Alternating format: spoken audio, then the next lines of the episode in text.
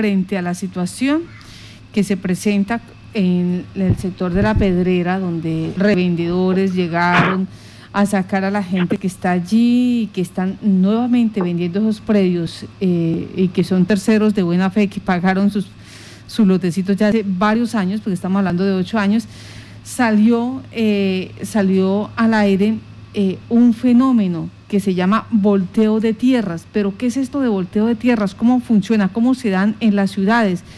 Pues le vamos a preguntar al arquitecto Ferney Barreto, que nos estaba escuchando, muy juicioso y conociendo de este fenómeno que se está viviendo en la actualidad en Matepantano, San Rafael de Morichal, Morichal, La Pedrera, donde hay este, eh, este hecho de volteo de tierras. Arquitecto Ferney Barreto, buenos días. Muy buenos días, Martica, y para toda la audiencia de Violeta Estéreo. Bueno, arquitecto, ¿qué es esto de volteo de tierras? Volteo es literalmente darle bote a la tierra y colocarle más o menos. Podía uno estar hablando en términos agrícolas, pero no. Resulta que este volteo es sumarle valor históricamente a través de transacciones inmobiliarias de cualquier nivel. Eh, a partir de la ley 388, que desafortunadamente no integra el valor del suelo como una variable determinante en el proceso de la planificación, eh, quienes iban por delante de esto eh, obviamente sabían cuál iba a ser el futuro desarrollo de territorios que estaban cerca de perímetros urbanos y que tenían la posibilidad o que tienen la posibilidad de tener servicios públicos. Esto la hace tierra favorable para la urbanización. En el caso de Yopal, este fenómeno se ha vivido ya notablemente hace varios años. Ya llevamos aproximadamente 23 años desde que se iniciaron estos procesos de expansión urbana, tampoco sin el criterio de generar el volteo de tierras. Ya para el POT del 2013 se genera una malla vial en el 2015 que no se vuelve oficial en el área de expansión, es decir, toda la periferia de Yopal fue trazada con una malla vial. Esto creó inmediatamente una idea de desarrollo futuro sin oficializarse desafortunadamente. Esto disparó los valores del suelo, cambió los usos del suelo porque la gente tuvo la idea de que se va a urbanizar, de que vamos a hacer ciudad y lógicamente predios que se vendían por hectárea pasaron a venderse por metro cuadrado. Este fenómeno está en toda la periferia lógicamente entre más lejos esté yo del área urbana, pues voy a conseguir terreno más económico que después sería incorporado legal o con el tiempo o busco el proceso para que sea incorporado a la, a la, formalidad urbana y lógicamente pues me gano unos pesos como urbanizados. Esto desafortunadamente es un fenómeno gigantesco en Yopal si se compara con otras capitales del país.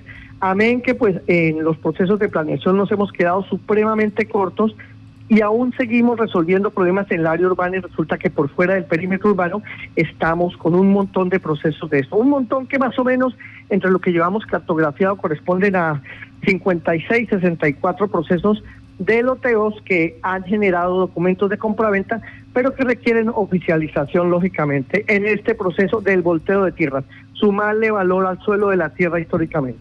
Permítame, arquitecto, eh, eh, dentro de este fenómeno llama la atención que si uno revisa eh, ciertas condiciones para eh, conseguir el dominio, conseguir esa escritura pública, en ciertas áreas dicen menos de dos hectáreas y media no se puede escriturar, pero uno observa que aquí las personas consiguen escrituras por 90 metros cuadrados. ¿Cómo, hace, cómo es eso?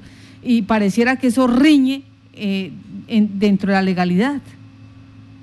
Tenemos dos circunstancias. Una, la incapacidad estatal para resolver el problema de vivienda mínima que requiere la gente.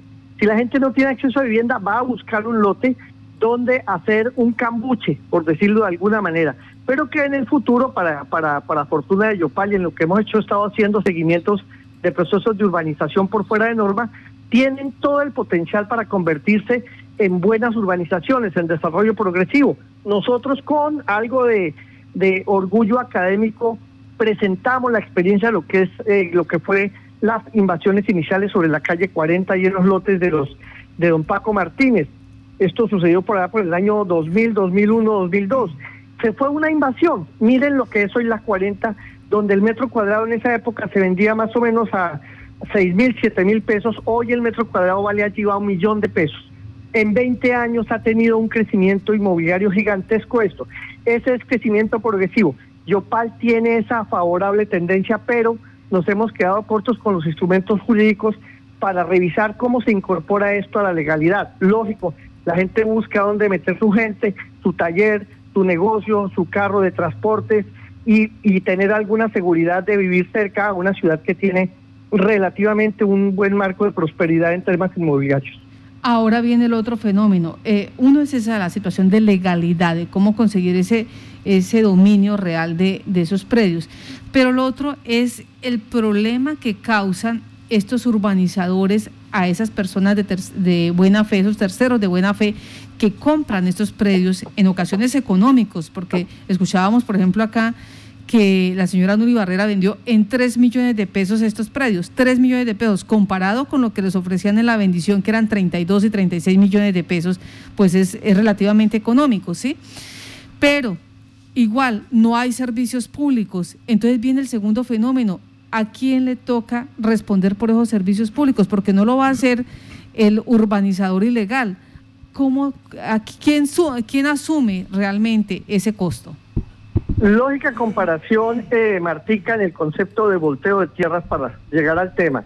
Cuando uno eh, eh, vende un lote en esa condición o en lo que tenemos eh, analizado de mercado, el lote hoy urbanizado de 90 metros cuadrados con las redes en uno de sus linderos, estamos hablando en el lindero corto, puede estar alrededor de unos 3 millones y medio resolverle las dos conexiones básicas. Las dos conexiones básicas son la hidráulica y las sanitarias, que son las, las, eh, las conexiones costosas. La electricidad, la luz y el gas son de menor costo y se resuelven ya de otra manera casi empresarial. La empresa le, eh, factura, entonces le interesa tener el servicio en la puerta. Pero el alcantarillado y el acueducto sí es una competencia que está incluida en la mayoría de los documentos de compra-venta que conocemos de los urbanizadores que tienen loteos ellos se han comprometido a generar el alcantarillado y el acueducto y lógicamente está inserto dentro del precio de venta. Bueno, pues eso no es lo que se ve en la realidad y usted me va a perdonar, pero siempre ha tenido que ser la administración municipal la que asume estas realidades, estas necesidades de alcantarillado, de agua, eh, de vías, por ejemplo. Eh, siempre ha sido la administración municipal la que ha tenido que asumir estos, eh, estos gastos. Ahora Indudablemente, Martica, perdóname, tienes toda la razón y ahí obviamente ese es el gran punto de discusión. La, eh, los instrumentos jurídicos de planeación desde, desde su conformación en los POD, cuando se arma el POD y se arma este articulado, no se dejan las uñas, los dientes, la forma jurídica de hacer esta vinculación de una manera mucho más directa con estos procesos que están por fuera del marco de la ley, sino que se busca es el asunto legal donde hay jueces, fiscales, abogados, que lógicamente les interesa magistrados que obviamente estarán conceptuando y que entran en muy largo plazo, 6, 7, 8, 10 años, a tratar de resolver estos asuntos, cuando en la legislación se podría amarrar de mucha mejor manera el compromiso del urbanizador para con estos documentos de compraventa donde aparece claramente esta estipulación de que responderá por los servicios básicos, incluso por las vías reservadas. Bueno, esto es entonces, eh, a grosso modo, lo que se denomina volteo de tierra, sumar valores a la tierra, predios que se vendían por hectáreas pasaron a negociarse por metro cuadrado y de esta manera pues el valor se incrementa de manera progresiva y algunos, yo me atrevería a decir que de manera exponencial. Entonces, Correctamente. Sí, señor. Entonces, para que la gente tenga claro. Y eh, la última, la última preguntita, ¿para dónde va Yopal con este fenómeno? Tenemos la gratísima esperanza y le estamos colocando aquí unas veladoras a la, a la, al santo de la planeación que todavía lo estamos ubicando, a ver si el grupo consultor tiene a bien integrar este grave tema, este tema coyuntural de Yopal a sus mesas de trabajo y de alguna manera genera las, las genera el marco legal para poder eh, que para hacer que los urbanizadores entren en cintura y que la administración tenga una vía de tratamiento diferente al llevar a estados judiciales estos asuntos que tienen que ver con tierras por fuera de por fuera del perímetro urbano. ¿Por qué razón? Creemos que hay un potencial negocio para la administración.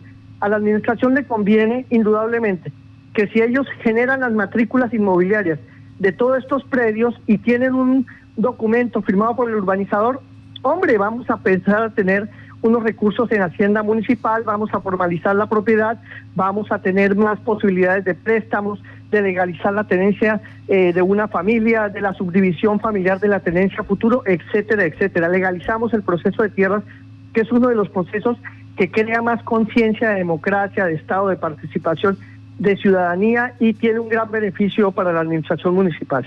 Bueno, nos dicen acá eh, eh, un líder social del municipio lo que indica el arquitecto Fernández Barreto, pues eh, tiene algo de cierto, pero no todo. ¿Y por qué? La mayoría de urbanizadores son asesorados por funcionarios, funcionarios como de planeación, funcionarios, han sido exsecretarios de planeación, exconcejales, exdiputados, exalcaldes, donde aprovechan la información que tienen allí y hacen uso de estas para engañar, engatusar a la ciudadanía y después generar estos problemas que tiene que solucionarlos en últimas el municipio.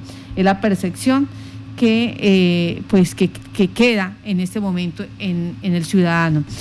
Eh, verídico total, Martica, verídico total. A eso es que me refiero con el plano de vialidad que fue eh, diseñado por los consultores en el año 2015, pero que nunca fue oficializado este plano está siendo utilizado para crear esa expectativa de mercado inmobiliario. Y tiene toda la razón la persona que está escribiendo. Excelente. Eso es lo que está pasando porque la gente intuye dónde va a subir valor y eso es lo que pasa con esta situación. Se aprovechan de diferentes circunstancias, muchos actores, muchos, aquí hay actores de todo nivel que entran en este proceso de mercado de intermediar en el negocio de la tierra. Sí, permítame porque es que usted eh, en la apreciación nos dice, vamos a ver si este comité o, esta consultoría que está haciendo el estudio del plan de ordenamiento territorial a bien tiene eh, tener en cuenta esta variable. O sea, todavía está a, esta fecha, estamos hablando en septiembre, y todavía esta consultoría pues eh, no, no, ha, no ha hecho este, este llamado y no ha tenido en cuenta esta realidad. Tenemos por conocimiento directamente de una de estas personas que está elaborando el diagnóstico, están elaborando el diagnóstico, tengo entendido que pidieron un mes más de plazo, que hubo alguna contradicción porque la interventoría estaba esperando ya que se entregara un diagnóstico, no ha habido la facilidad total de la información, no se han podido construir las matrices comparativas, no se han desarrollado todas las mesas de trabajo temáticas que se esperaban, les están presionando por el diagnóstico pronto, esperamos que en la mesa de formulación todos estos temas álgidos tengan un capítulo especial de tratamiento, incluyendo el tema de las urbanizaciones fuera de norma en el caso específico del área eh, periférica y de Yopal. Pues arquitecto, muchas gracias por estar en Contacto Noticias. Con gusto, Martica, a toda la audiencia.